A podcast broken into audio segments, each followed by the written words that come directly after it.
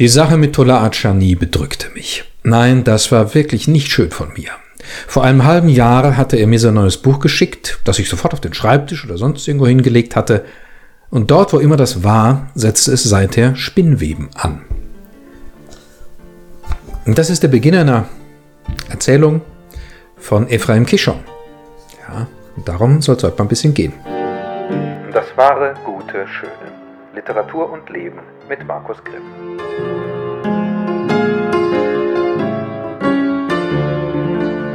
Ja, liebe Freundinnen und Freunde des wahren guten Schönen, Ephraim Kishon. Ich weiß jetzt gar nicht, inwiefern äh, man den jetzt heute noch so auf dem Zettel hat, ähm, als einen ja, lesenswerten Autor. Ähm, ich kann nur sagen, für mich war es eine Entdeckung, eine literarische Entdeckung. Ich versteige mich tatsächlich zu dieser äh, superlativistischen Aussage.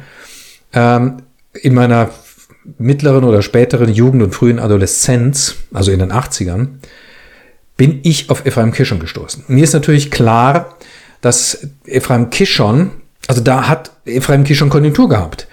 Und das ging relativ lange. Mir ist natürlich klar, dass die Bücher, die ich bei meinen Eltern in den, äh, im Bücherregal entdeckt habe, so Kishon, Bücher, drehen Sie sich um, Frau Loth und so Geschichten, ja, ähm, dass die eher so in den 60ern und 70ern in die deutschen Bücherregale gewandert sind äh, interessanterweise hat äh, sich äh, Ephraim Kirchner ja gerade in Deutschland außerordentlicher Beliebtheit erfreut, hat hier unglaublich viele Bücher abgesetzt. Weltweit sowieso viele, viele Millionen, allen möglichen Sprachen. Ähm, also, ne? Und in den 80ern konnten, konnte ich die dann da in den Bücherregalen entdecken. Äh, was aber im Grunde ja nur dafür spricht, dass der lange äh, gelesen wurde. Ich weiß eben nicht, wie es heute ist. Ähm, ich, als ich das damals entdeckt habe, war das für mich wirklich irgendwie eine Art von Offenbarung und auch Erleichterung, wie lustig, schön, angenehm, ähm, verspielt Literatur sein kann. Weil, was kannte ich bis dahin für Literatur? Ne? Logisch, dieselbe wie ihr auch wahrscheinlich. Irgendwelche Schullektüre, die man lesen muss. Und man dann gezwungen wird, Effi Briest zu verstehen oder sowas, ja, oder Faust gar oder so Sachen, ja. Und ist da 15, 16, 17 Jahre alt oder was, ja. Was soll der Unsinn? Das kann natürlich überhaupt nie funktionieren und die Gefahr ist äh, relativ groß, dass man auf diese Weise diesen ganzen wunderbaren Büchern äh, abhold gemacht wird. Äh, gleichzeitig kann man natürlich auch nicht bestreiten, dass es irgendwie sinnvoll ist, junge Menschen mit großer Literatur in Berührung zu bringen. Also es ist eine zweischneidige Angelegenheit. Ne? Ähm, kommt natürlich wahrscheinlich hauptsächlich davon, wie man es tut. Wie auch immer. Ich kannte bisher das Lesen ähm, eher als eine, ja, was heißt ja eher, will ich nicht sagen. Natürlich habe ich dann früher auch fünf Freunde oder so Geschichten gelesen, ne? oder so irgendwelche Abenteuersachen. Aber trotzdem war Literatur eher behangen mit irgendwie so einem, äh, mit Schwere und Anstrengung und ja, so. Wenn es nicht gerade ausgesprochene Jugendliteratur war, für die ich mich dann aber irgendwann auch zu alt fühlte. Ne? Und das hier war klar, das ist ja irgendwie erwachsene Literatur, das lesen erwachsene Menschen. Ähm, und gleichzeitig ist es irgendwie klasse. Das ist witzig, ist toll. Und ich war nicht der Einzige, sondern damals gab es eben, ich hatte zwei, drei Klassenkameraden eben, äh, wir haben gleichzeitig irgendwie entdeckt, diesen Kischer, ich weiß gar nicht, wie das geschehen konnte. Ich hatte einer dem anderen mal gesagt, übrigens habe ich gestern also was gelesen, das fand ich super und so weiter. Und ich erinnere mich daran, dass wir viele, ja, na, wie über einen wie ausgedehnten Zeitraum, weiß ich nicht, es ging aber jedenfalls ein paar Wochen, wo wir dann immer wieder, wenn wir da in der äh, Hofpause, wie das damals hieß, nicht wahr, dann unterwegs waren, so von 10 nach 10 bis, die ging ja nur eine Viertelstunde oder was, ne? Das ist Wahnsinn, oder 20 Minuten, was, wir, was das damals für Zeiträume waren, wo man in diesen langen Doppelstunden da immer rumsitzen wusste über Latein und Griechisch und boah, und dann hat man 20 Minuten Pause, oh, unglaublich, ja, unabsehbarer Zeitraum tut sich vor allem auf, herrlich, ja. Jedenfalls in diesen 20 Minuten, wie wir dann zusammen da immer unsere Pausenbrote verspeisend äh, ums Schulgelände spaziert sind und uns dabei erzählt haben, was wir jetzt Neues von Kishon gestern oder so gelesen haben. Es kam öfter vor und wir uns gegenseitig vorgeschwärmt haben, wie toll wir dieses und jenes fanden. Also wir hatten damals irgendwie so ein, ja, so ein, so ein Gourmet-Blick auf das, was Kishon da äh, geschrieben hat. Äh, es war uns auch klar, dass wir nicht alles verstehen. Kishon ist ja Satiriker ähm, ein Alltagssatiriker, aber eben auch so ein politischer Satiriker. Und gerade diese politischen Sachen, da fehlten uns oft die Hintergründe. Das wird ja angespielt auf so Sachen wie, ähm, also das arabisch-israelische Verhältnis zum Beispiel oder das ägyptisch-israelische Verhältnis auf den äh, Sechstagekrieg und so Geschichten kommen ja davor. Das haben wir nicht so ganz begriffen. Ähm, aber, aber das, was wir begriffen haben, äh, war einfach klasse. Und da sind wir im Grunde ja schon dabei. Satire. So. Und wenn man sich jetzt Kishon eben anguckt, dann kann man lernen, was Satire ist. Satire ist keineswegs irgendwelche Witze schreiben. Das ist nicht Satire. Wir erleben ja schon seit vielen Jahren eine Aufweichung vor diesen ganzen Begriffen. Ähm, auch Kabarett oder so, ja. Kabarett bedeutet nicht irgendwelche blöden Witzle machen, keineswegs, ähm, von denen man dann irgendwie so tut oder sich gibt, nicht wahr? Als wäre das jetzt irgendwie ähm, besonders geistvoll oder sowas, ja. Nein, das ist es nicht. Satire ist das, was Kischer macht. Das ist Satire. Und es ist im Grunde eine ganz einfache Sache. Ähm, es ist äh, eine Alltagsbeobachtung, oft eine Alltagssituation, wenn wir mal bei der Alltagssatire bleiben, die für mich jedenfalls den Kishon besonders lesenswert immer gemacht hat und lesenswert macht. Ähm, und diese Alltagssituation mit einem gewissen, äh, wird auf eine gewisse Weise angeschaut, humorvoll, aber nicht platt humorvoll, im Sinne von, hier, wo ist die nächste Pointe? Das ist ja immer das, was bei diesen Kabarett und Geschichten so läuft. Oder auch bei heute bei Satiregipfel im Fernsehen und so weiter. Mit Satire hat das nichts zu tun, ja. Das ist die Suche und auch die Sucht nach der nächsten Pointe. Dann wird eine gebastelt und so. Nein, überhaupt nicht. Sondern die Pointen liegen, wenn überhaupt, in den Dingen, die alltäglich passieren. Und dann geht die Satire so vor, also Kischer macht das wunderbar, dass er die Alltagssituation langsam aber sicher hinüberdreht in Bereiche, die so nicht mehr realistisch sind. Der Übergang findet aber geschmeidig statt, sodass man irgendeine plötzlich ist man in einer völlig absurden Situation, die es so niemals geben kann die aber, weil sie so eng mit dem Alltäglichen, aus dem sie herauswächst, verknüpft ist, mir über das Alltägliche unglaublich viel sagen kann. So, und auch über die Figur, die da spricht. Die Alltagssatiren äh, von Kishon sprechen ja immer von sich in der ich ersten Person im Allgemeinen. Also ist er, ist er sehr oft der Protagonist.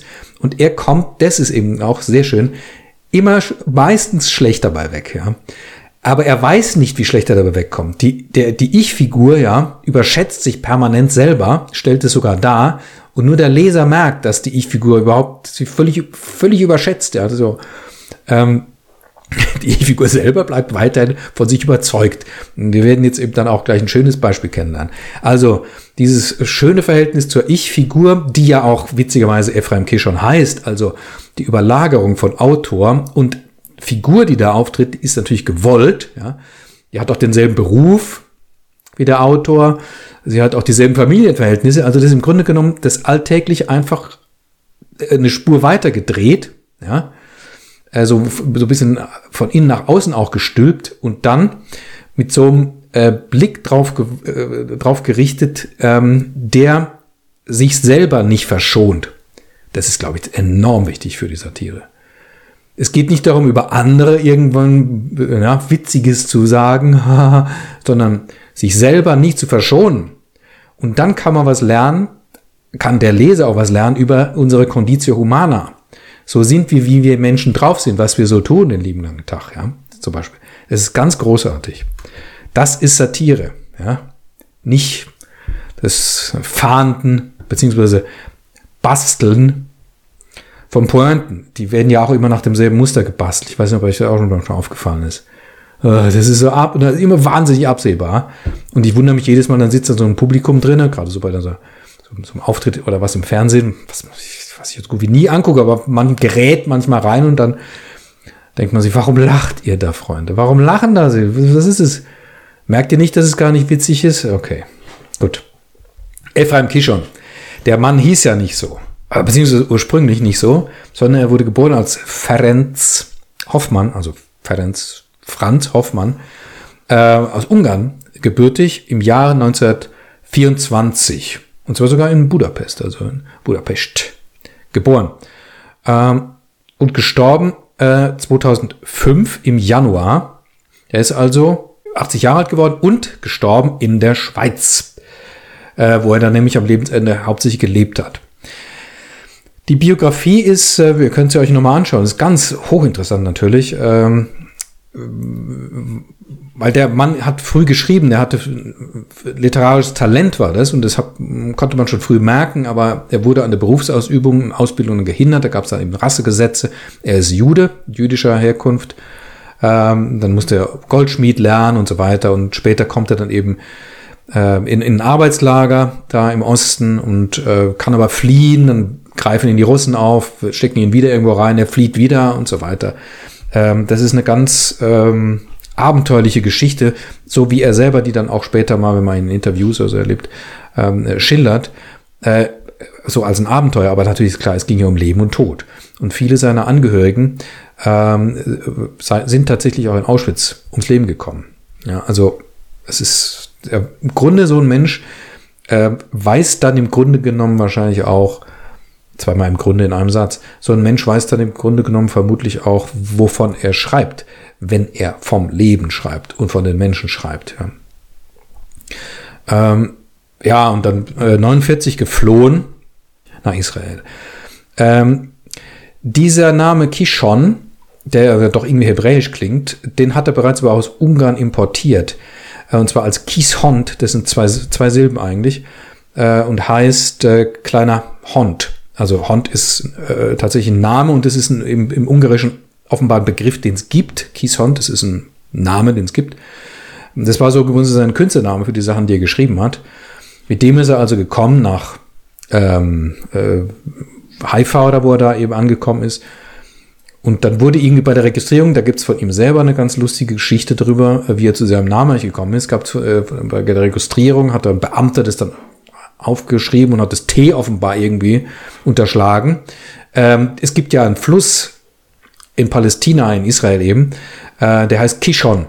Und nicht wahr, das ist dann also, der Beamte hat dann angenommen, das sei damit in Wirklichkeit gemeint, das T brauchen wir hier nicht. Und der Vorname Ephraim, zu dem, den hat sich der Beamte einfach spontan ausgedacht, so erzählt Kishon, mit der Bemerkung, den Vornamen Ferenc gibt's nicht. Stattdessen Ephraim. Also kam's. Jetzt ist er halt Ephraim Kishon. Und äh, schreibt und so weiter und so und wird binnen kurzem sehr be berühmt, äh, gerade eben für diese Alltagssatiren. Ähm, ja, die in viele Weltsprachen übersetzt werden äh, und auch ins Deutsche. Und dass gerade in, in Deutschland äh, die Kishonschen, Kishonschen Satiren so äh, beliebt waren, hat den Mann besonders gefreut, aber gar nicht hämisch, Ihr könnt euch ja mal Interviews mit dem angucken, wenn ihr es noch nicht kennt. Ein feiner, distinguierter Herr mit so einem, ja, äh, ganz äh, sympathischen Humor. Äh, nicht, aus, nicht hämisch gefreut, so, ah, die Deutschen, sondern eher so, ähm, ja, so, ja, so nach dem Motto, ähm, wenn das äh, der Adolf erlebt hätte, das, äh, hätte das dem wohl gefallen. So, ja, ich glaube, so sagt das auch irgendwie so, dass ähm, ja die Vorstellung besonders, ja, ja, merkwürdigerweise sogar fast amüsant fand. Ja, wenn das der Adolf erlebt hätte. Ja. Deutschen jedenfalls haben Kishon äh, geliebt.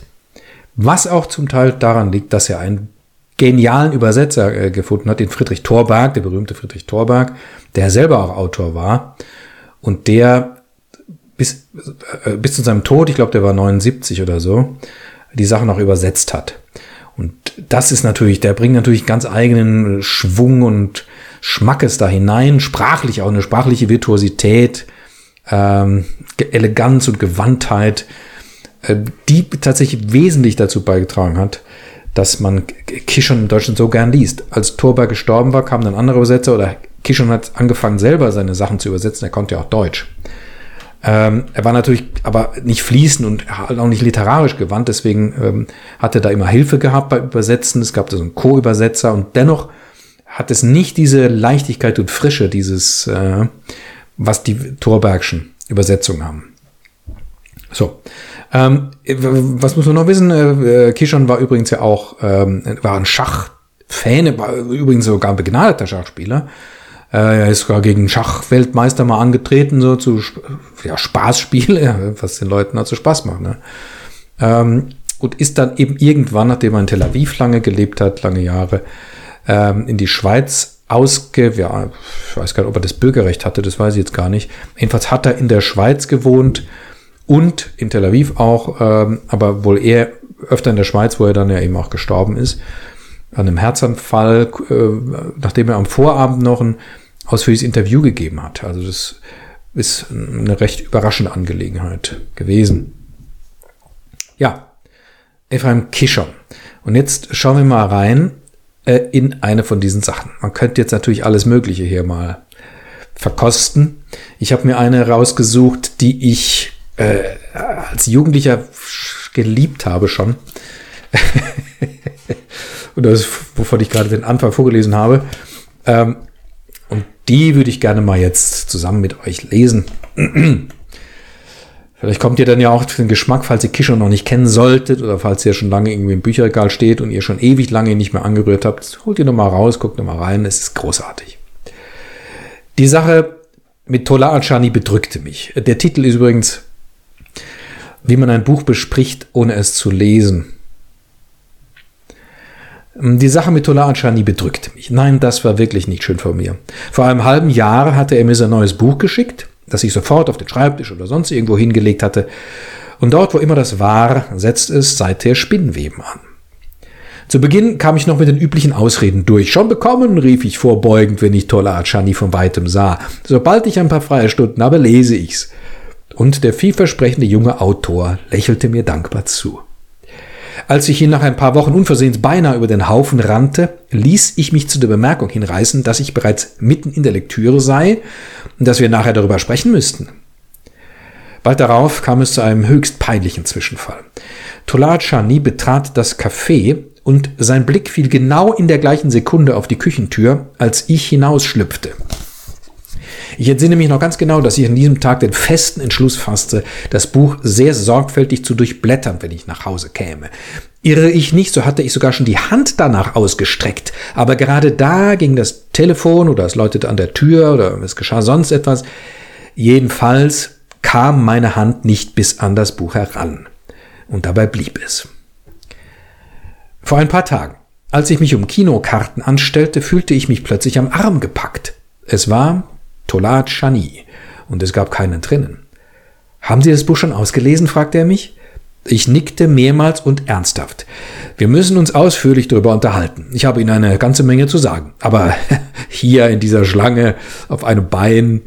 Ich hatte noch nicht zu Ende gesprochen, als an der Kasse die Tafel ausverkauft hochging. Mein Schicksal war besiegelt. Nur ein plötzlich herabstoßender Steinadler hätte mich retten können, und in Tel Aviv gibt es leider keine Steinadler. Hingegen gibt es sehr viele Kaffeehäuser. So viele, dass man in einem von ihnen mit größter Wahrscheinlichkeit einen Tisch für zwei Personen findet. Tola Chani, der meinen Arm noch immer nicht losgelassen hatte, fand einen Tisch für zwei Personen. Kurz Einschub, ne? um nur mal einen Hinweis zu geben auf das, was ich über Satire gesagt habe. Der meinen Arm immer noch nicht losgelassen hatte. Hier überschreiten wir ständig, ne, kaum merklich die Grenze vom Realisten zum Absurden. Dass er den ganzen Weg über, ja, von der Kassenschlange vom Kino, ja, bis er das Café gefunden hat, bis zum Tisch, den Arm nicht loslässt. Versteht ihr? Und wenn man das hört, entsteht ein Bild und man merkt, ohne dass man es wirklich richtig realisiert, ähm, das, ist, das ist witzig, ja. Also, er fand einen Tisch für zwei Personen und jetzt saßen wir einander gegenüber.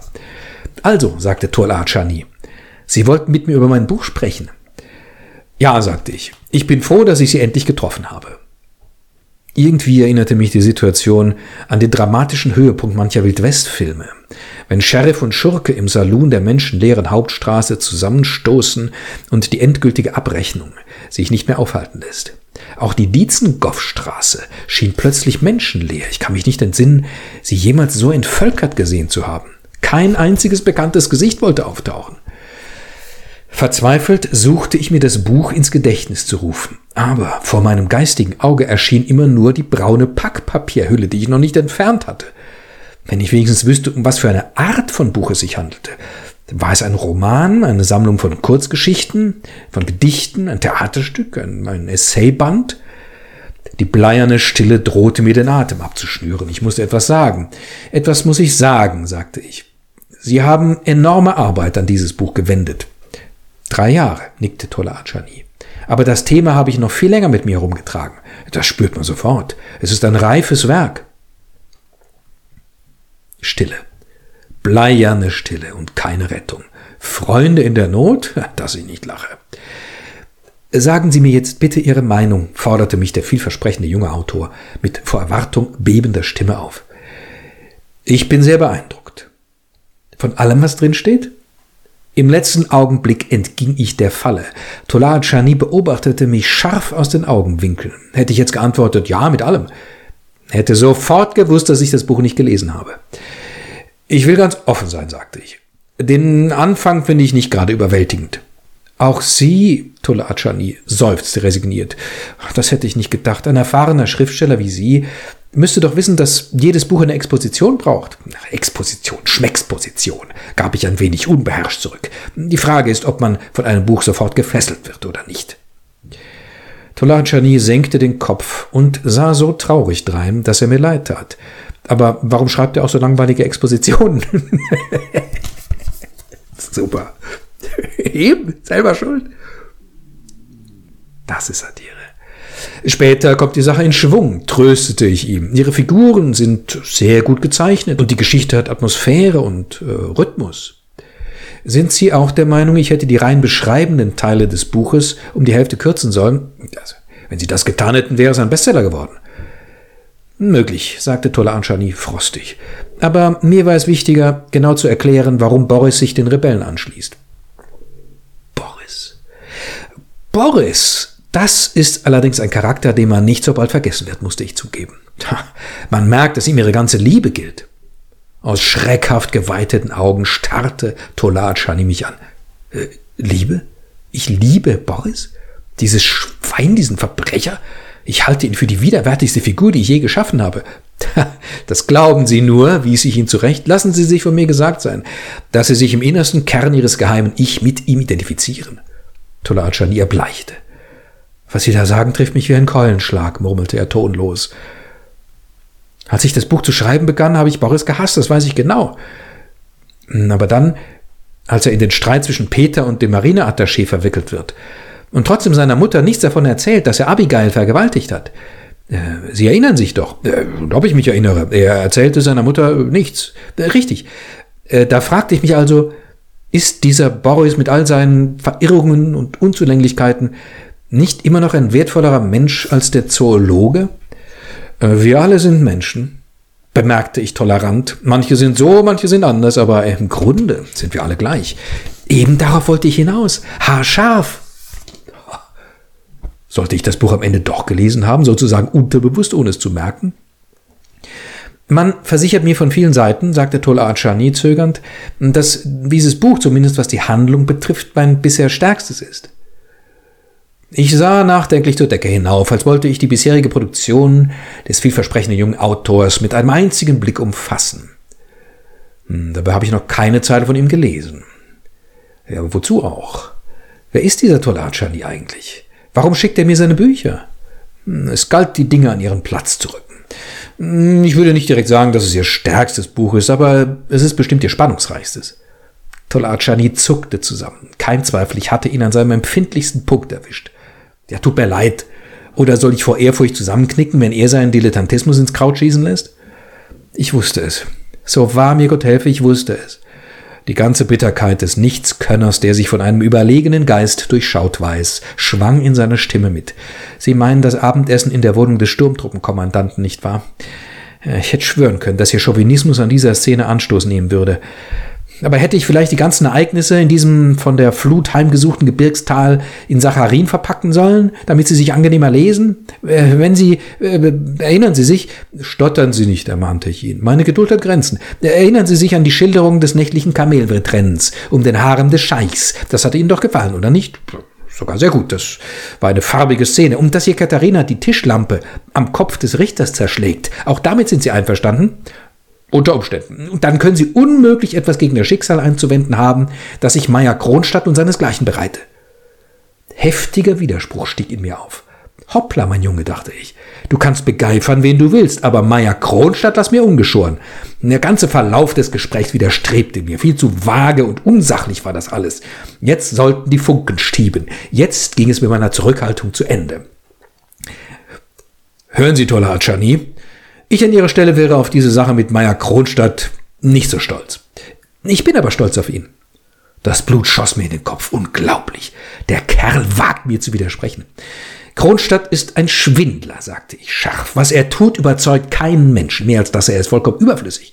Sie könnten ihn ohne Schaden für das Buch ganz weglassen. Äh, und wie, wenn ich fragen darf, wie soll sich dann der eigentliche Konflikt vorbereiten? Wie? Was glauben Sie wohl? Sie denken wahrscheinlich an den Zoologen. Naja, an wen denn sonst? Und die Katharina, die soll mit dem Richter durchgehen. Im neunten Monat nachher. Stellen Sie sich das nicht so einfach vor? Außerdem scheinen Sie zu vergessen, dass hier Katharina von einem Auto überfahren wird. Muss sie denn überfahren werden? Gerade sie, wenn schon irgendjemand überfahren werden muss, dann Abigail. Lächerlich, was soll denn das für einen Sinn haben? Das war mir zu viel. Das darf man einem Fachmann wie mir nicht sagen. Seit 30 Jahren lese ich so gut wie ununterbrochen Bücher und dann kommt so ein Stümper daher und sagt lächerlich. Ähm, sagten Sie lächerlich, Sie Stümper?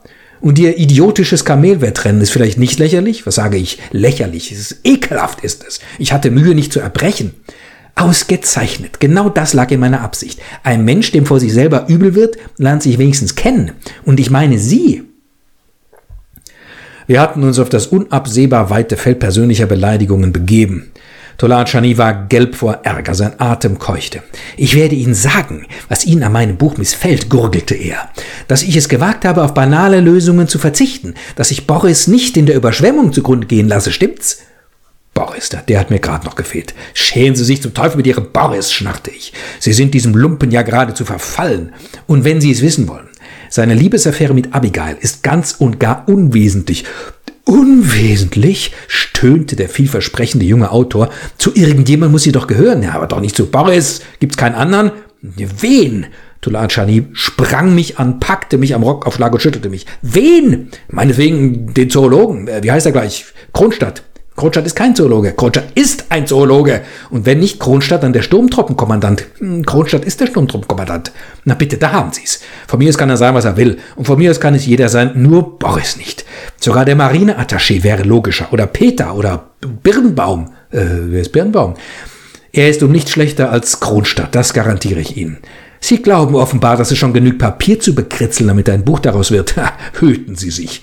Wie steht's mit den Charakteren, Sie Patzer, mit der Handlung, mit den inneren Konflikten, mit der Tiefe? Jetzt war ich es, der Ihnen würgte. Auf die Tiefe kommt es an, nicht auf Blabla und Abracadabra, wie bei Ihnen. Boris, Boris, das soll ein Buch sein? Für wen? Für das Publikum gewiss nicht. Kein Mensch liest so ein Buch. Auch ich hab's nicht gelesen.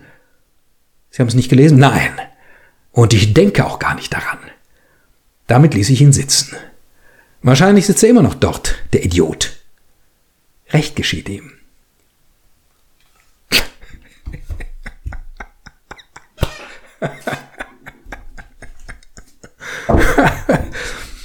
ja, ist das nicht herrlich? Ich meine, was uns das verrät über uns Menschen, über unsere Selbstüberschätzung und darüber, dass der andere im Grunde genommen schuld ist, äh, äh, wie soll ich sagen, wenn wir irgendeinen Mist bauen, äh, ja, also wie, wie, wie, wie der Erzähler das hier fertig bringt, das umzukehren im Grunde genommen, ja. Tolar Chani schickt ihm ein Buch und er sagt, ja, super, wunderbar, ich lese es dann und so weiter, nicht wahr? Statt, wenn er das nicht lesen will, von Anfang an zu sagen, bitte schicken Sie mir keine Bücher. Nein, sondern bitte schicken Sie mir es, ja. Und dann irgendwann fragt er sich zwischendurch, was soll das überhaupt? Warum schickt er mir seine Bücher? Und kriegt plötzlich einen Brass auf diesen Typen, ja, den er da vor sich sieht und dem er am Ende beschimpft, nach Strich und Faden. Dafür, dass er so ein Scheißbuch geschrieben hat. Und er weiß es nicht mal, er kennt es nicht mal, ja. Äh, glaubt sich aber, und das ist der besondere Witz dabei, gerade am Schluss, glaubt sich die ganze Zeit völlig im Recht. Während er am Anfang noch so ein bisschen schlechtes Gewissen durchblicken lässt, äh, das war jetzt nicht wirklich nett und so weiter, ähm, jetzt am Schluss völlig überzeugt, dass er vollkommen zu Recht den beschimpft hat, weil es ist halt ein Idiot. Er kann nicht schreiben, es ist ein Idiot. Ja, soll er mich in Ruhe lassen? Selber schuld, ja. Dabei hat er noch keine einzige Zeile von ihm gelesen, wie er auch zugibt. Ja. Das ist doch herrlich. Ist doch wunderbar, oder? Ja. ähm, was, ist der, was ist der Effekt von sowas? Ne? Man sitzt da, man amüsiert sich, man merkt natürlich subkutan die ganze Zeit, eigentlich ist hier von mir die Rede, ich kenne das auch, ja. Man abwechselnd äh, identifiziert man sich mit der erzählenden Figur, ja, mal, mal auch mit dem armen Schriftsteller, aber der hat eigentlich keine Chancen. Man identifiziert sich mit dem, mit dem Erzähler und weiß die ganze Zeit, das ist doch alles, also richtig ist es nicht, was der macht und trotzdem macht das und man findet es eigentlich gut und schön und amüsiert sich darüber, weil fast, möchte man sagen, äh, man würde sich wünschen, in so einer Situation auch sich so zu verhalten. Das ist ja auch das Schillernde. Ne? Einerseits ist es natürlich absolut nicht in Ordnung, was der macht. Andererseits denkt man sich, ja, in, in so Situationen, die kennt man ja auch, wo, äh, so peinliche Situationen, wo man sich blöderweise vorher irgendwas verstiegen hat, zu einer Aussage und jetzt kriegt man plötzlich die Pistole auf die Brust gesetzt. Wie ist es jetzt damit? Ja, da würde man sich wünschen, im Grunde auch so zurückzuschießen und so von wegen, lass mich bloß in Ruhe, du bist doch hier der Idiot, ja, doch nicht ich. Also, aber du hast doch gesagt, was habe ich denn gesagt und so weiter, schädig zum Teufel, ja, tschüss und dann lässt man ihn sitzen und hofft, dass er immer noch da sitzt, der Idiot. Das würde man sich im Grunde manchmal von sich selber ja sogar wünschen, dass man das auch auf dem Kasten hätte irgendwie so. Das ist ein ganz interessanter Schwebezustand, der dadurch entsteht, dass man einerseits weiß, so geht's nicht, andererseits aber denkt, ach, irgendwie, naja, so. schöne Lösung eigentlich dieses Konflikts, ja. ist leider unmenschlich, aber, aber irgendwie eine schöne Lösung, ja. Ja, gut, ich muss ja im Grunde nicht viel mehr drüber jetzt sagen. Ähm, ich kann euch nur äh, ermuntern, ich entdecke den immer wieder mal, so alle paar Jahre ziehe ich mir das tatsächlich raus aus dem Regal und denke, ach, das ist doch herrlich. Ähm, immer wieder mal reinzuschauen in Kishon. Falls ihr ihn noch gar nicht kennen solltet, da, da müsst ihr das lesen. Es sind ja alles überschaubare Sachen, alles kleinere Satiren, das meiste. Es gibt auch zweiter größere Sachen von ihm. Theaterstücke, äh, für die er sogar Preise gekriegt hat. Es gibt ja auch Verfilmungen und so. Also der hat da wirklich reüssiert, der gute Mann.